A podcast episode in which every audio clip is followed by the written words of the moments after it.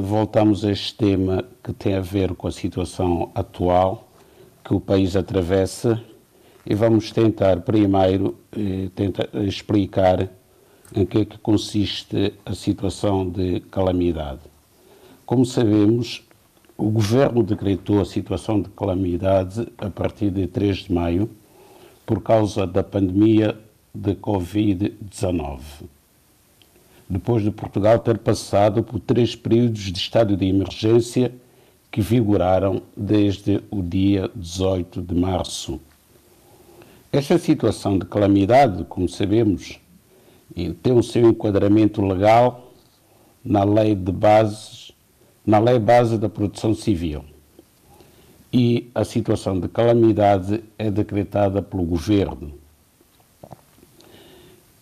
E quando é que se aplica a situação de calamidade?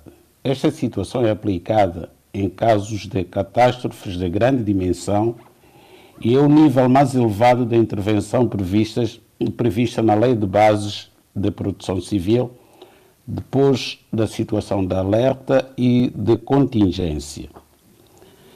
A competência para a declaração da situação de calamidade é do Conselho de Ministros, portanto, é decretada através de uma resolução do Conselho de Ministros.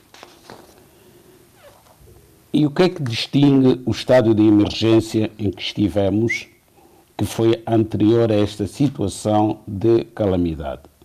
O estado de emergência é de iniciativa do Presidente da República e tem que ser aprovado por deliberação da Assembleia da República, depois de ouvido o Governo, naturalmente. Ao passo que o estado de calamidade é decretado pelo Governo.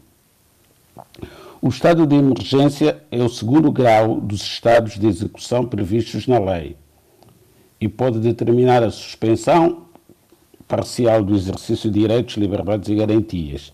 E essa é uma grande diferença entre o estado de emergência nacional e a situação de calamidade. É que na situação de calamidade não há a suspensão dos direitos, liberdades e garantias.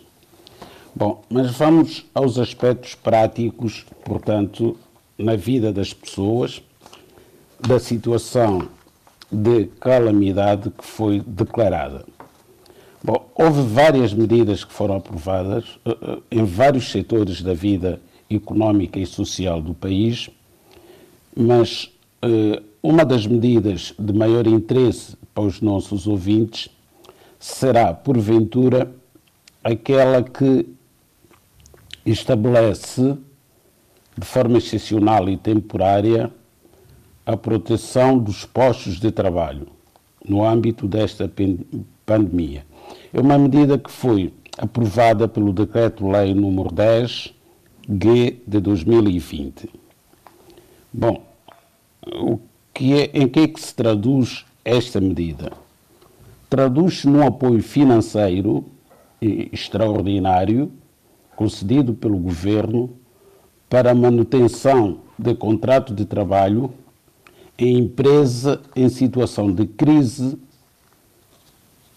e que, portanto, ao receber este subsídio, tem que o encaminhar apenas e só para o pagamento dos salários dos seus trabalhadores.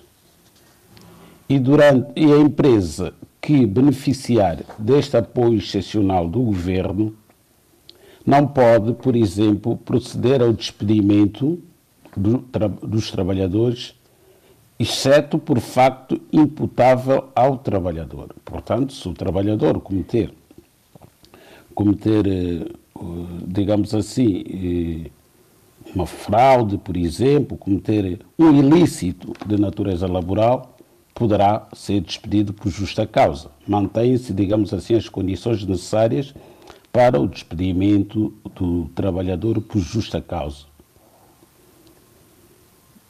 E também a empresa eh, que receber este subsídio não pode fazer a distribuição de lucros durante a vigência das obrigações decorrentes da concessão do incentivo, sob qualquer forma, nomeadamente a título de levantamento por conta.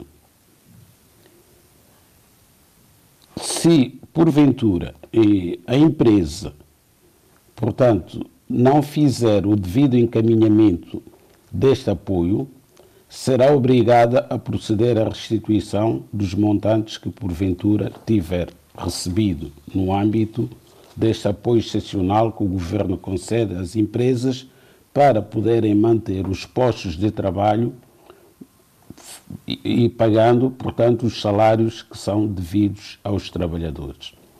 Aqueles trabalhadores que se encontram confinados na sua habitação e que não podem efetivamente prestar uh, a sua atividade, podem, junto das suas empresas, reclamar, portanto, uh, a percepção deste subsídio. É importante também acompanhar a vida da empresa por forma a poderem ter conhecimento da circunstância de eventualmente a empresa tiver solicitado este apoio excepcional ao governo.